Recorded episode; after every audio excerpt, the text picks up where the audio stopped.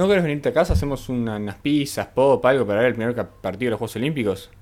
Eh, el, miércoles a las 4 y media. No, no, de 4 y media de, la mañana. ¿No? ¿Hola? Bueno, me cortó. Toma 4, capítulo 17, grabando. Hola, hola, hola. Lunes 19 de julio, lunes de resumen en No Soy Yo Sos Vos. Hoy empezamos tirándote un dato que probablemente no te importa. De hecho, a mí me resulta bastante poco relevante, pero es simpático. Ayer se celebró el Día Nacional del Helado en Estados Unidos. Fue el presidente Ronald Reagan que en 1984 firmó una proclamación que declaraba julio como el mes nacional del helado. Luego se estableció que el tercer domingo pasaría a ser el Día Nacional del Helado.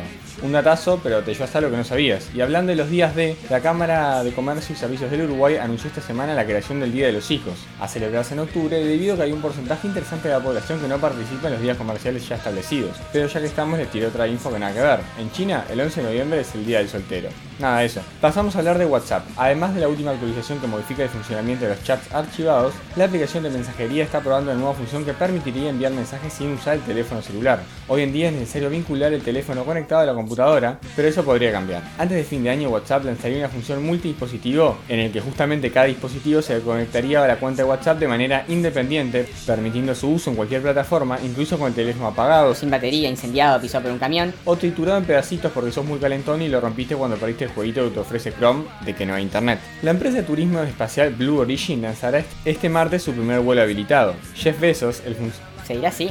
Esto de la pronunciación no es nuevo.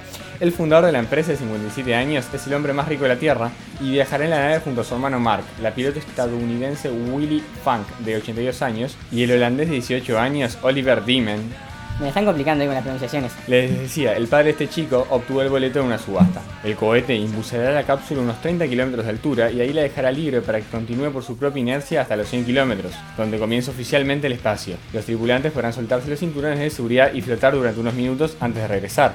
Rugby. Uruguay comenzó las eliminatorias para el Mundial de Francia 2023 superando a Chile 15 a 0 en el Estadio Charrúa. Los Teros cerrarán el triangular el domingo ante Brasil y en caso de ganar clasificarán para jugar en octubre ante el mejor equipo de América del Norte, que será Estados Unidos o Canadá, por un lugar en el próximo Mundial. Se jugó el clásico de ida de la Copa Sudamericana y fue victoria para Peñarol 2 a 1 en el Gran Parque Central. Los goles de Canovio, ¿cuántos hinchas de Nacional habrán gritado ¡Bajalo! No sé, pero seguro es un récord. Y de Valentín Rodríguez, que totalmente fuera de contexto se eludía a medio mundo Le faltó gambetear a los fotógrafos nomás. y marcó el segundo. Vergesio descontó para los tricolores que el jueves que viene irán por la hazaña y dar vuelta a la serie. ¿Tenés algo pensado para hacer las próximas dos semanas? ¿Todos los días entre las 8 de la noche y las 10 de la mañana? Bueno, ahora lo tenés. Mirar todos los Juegos Olímpicos. Admito que la propuesta con ese horario no es muy seductora, pero bueno, por lo menos te lo vendo.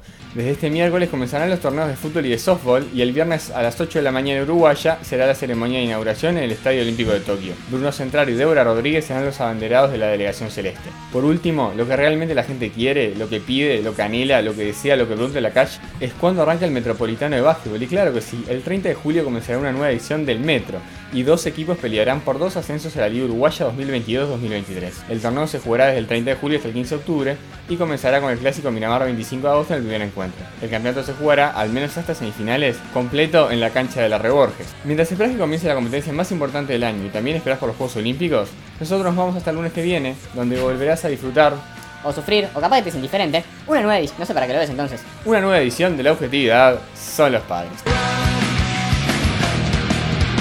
Welcome to paradise.